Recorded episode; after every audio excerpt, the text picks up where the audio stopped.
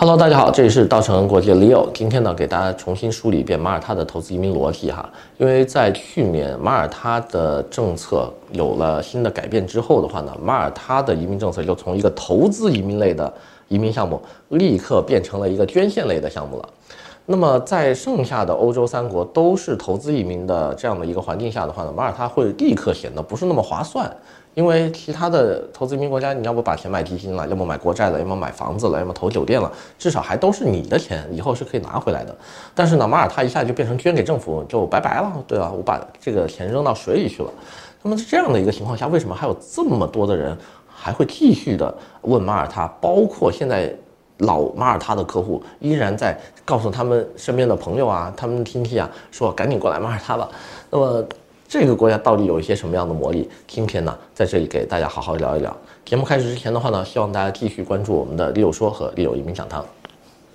Hello，大家好，今天呢，给大家梳理一下马耳他移民逻辑哈，就是大家先回忆一下我们一九年之前的马耳他旧政吧。就当年马耳他的这个投资移民逻辑呢是这样子的：买二十五万欧元的国债，选择。租房或者买房啊，保留一个本地地址就可以移民，又或者是扔掉七万欧元去做融资啊，当地的基金公司、融资公司帮你买那二十五万欧元的国债，然后继续在本地保留一个房产啊，租房或者买房都是可以的。那么在当年的那个政策下面的话呢，但凡你选择了二十五万的国债加一个买房，你的钱是一分都没有白花的，因为国债几年后可以赎回，然后房产呢又是自己的。等于它是一个完完全全的投资移民项目，你唯一损失掉的钱，无非就是做材料的钱呢，给律师的钱，对吧？那那个钱很少，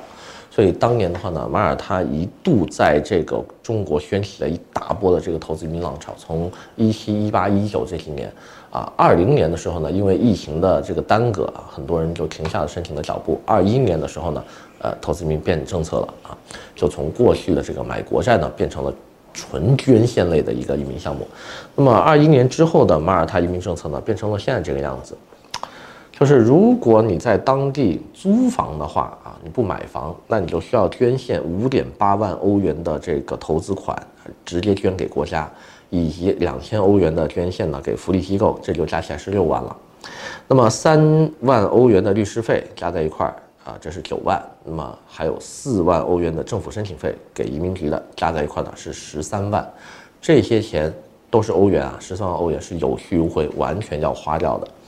并且的话呢，如果你选择了这种以租房代替买房的方式的话呢，你未来五年的租金呢是有要求的，每年不能低于一万欧元的这个租金，那么连租五年就是五万，加在一块的话呢。跟前面的十三万合在一起是十八万欧元。注意，十八万欧元是你选择了马耳他租房模式，未来五年当中要完全花掉扔掉的钱。那么这十八万完全消耗掉的话，对比起它旁边有一个国家叫做希腊，对吧？那边只要再加七万欧元就可以买个房，并且拿到身份了，是不是有点不划算呢？所以有一段时间我们一直就没有怎么推过这个马耳他这个国家了。那么它的买房模式的话呢？只是让你的捐献额度少了三万块钱，其他的收费都是一样的，那它就会变成你只要捐献两点八万欧加两千的呃政府福利捐款，加三万的律师费，加四万的政府申请费，那么你要扔掉的钱呢是十万欧元。那么房子的话呢，最低限额你也要买一个三十万的房，对吧？那这两个东西加在一块的话是四十万的总投资额，其中十万扔掉。怎么算也好像有点不划算，因为你旁边的这个葡萄牙，它最低投资额才二十八万啊，而且二十八万，它还不用亏钱，对吧？你二十八万全全部都是投到酒店或者是这个当地的这个旧改的这些项目里面去了。那么这样一来的话呢，我我们当时就对马耳他有个判断，就觉得这国家应该卖不动了，所以这几年也没有怎么宣传它，直到最近。我们看同行有很多依然是做马耳他风生水起，加上我们很多的老的呃已经到了马耳他的客户依然在给我们介绍新客户，然后我们就发现哦，原来马耳他这个国家其实还是有它一定的这个独特魅力在这里的。虽然说它投资成本变高了，有点不划算，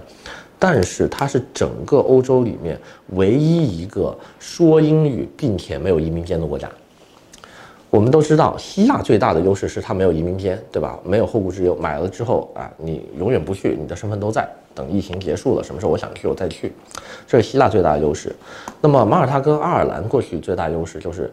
欧洲就三个国家说英语，英国、马耳他、爱尔兰。英国投资移民关了，爱尔兰超级贵，那么就剩一个马耳他。所以的话呢，把这两个东西合二为一去看的话。马耳他既享受英语国家带来的这个英语福利，对吧？又同时拥有完全一天都不用待的移民间，这两个合二为一，让客人多掏一个十万或者十三万，呃，其实他们是愿意的。那么再说一下马耳他最近几年的客户画像是什么样子？我刚刚说过，马耳他这个国家不是没有一天的移民间吗？但是反而去马耳他的所有客户最后都登陆了当地去生活。因为这个岛最大的卖点是它的教育，那么你买了一个教育为最大卖点的一个岛国的这个身份之后，你不去，你享受不到，那你买它有任何意义吗？肯定没有啊，对吧？如果你要不去生活的话，你不像享受它的呃任何的本地生活的话，那它的教育跟英语对你来说就没有任何用，那你就不如去买希腊。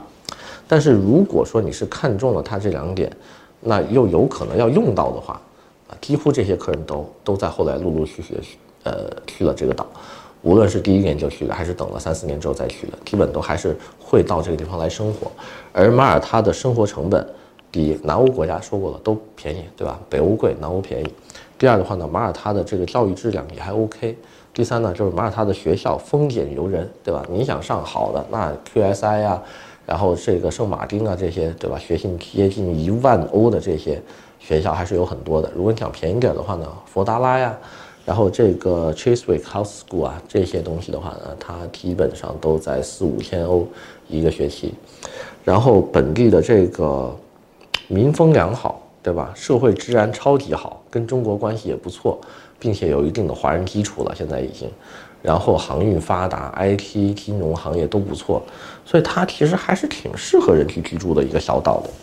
然后后来我就。在研究去了的这波客人，他们每天的生活，然后发现他们每天生活特别有意思哈，因为这岛实在是太小了，对吧？只总共只有三百六十一平方公里，那么比新加坡还要小一半。那么他们到底能不能待得惯呢？最后发现，所有本地的家庭一到周末就会买一张机票 去罗马、去米兰、去巴黎、去伦敦，啊，去法兰克福、去欧洲的这些大城市度度假一个周末，然后周日的晚上再回来。就跟我们平时在深圳的，呃，你开车去个惠州啊，开车去个广州啊，开车去个海边，呃，对吧？度个假一样，他们可能还更快，因为因为他飞这个罗马才一个多小时，我们堵个车去惠州就得两个小时了，对吧？然后他们的机票十九块九毛九，三十七块九毛九，对吧？最贵的四十五五块九毛九去伦敦的，那也没多少钱啊，对吧？现在欧元才一比六点几。几百块钱，那比我们买个动车啊，烧一车油的话还是便宜的。所以后来我发现，哎，那他们的生活其实就并没有局限在马耳他，而是整个欧洲大陆上他们都可以生活。所以这样一来的话呢，呃，就发现了很多读这个呃呃华侨生、国际生或者要去海外升学的这些学生的家长，但凡他家有两个以上的小孩，他们就很容易选择马耳他，因为这个东西对于他们来说。节省了大量的教育开支，因为马耳他，我再不济，我就算买个三十万的房，加扔掉十万，我也才四十万的总成本，四七二十八，两百八十万就可以把两个小孩带大了。那我在中国的话，要把两个小朋友带大，我可能一个人花的就不止两百万了，对吧？那这样一算的话，其实很多人还是会对这个马耳他情有独钟的。那么这个国家适不适合你呢？大家回去自己做做功课，研究一下。今天呢，先介绍这么多，我们下回再见。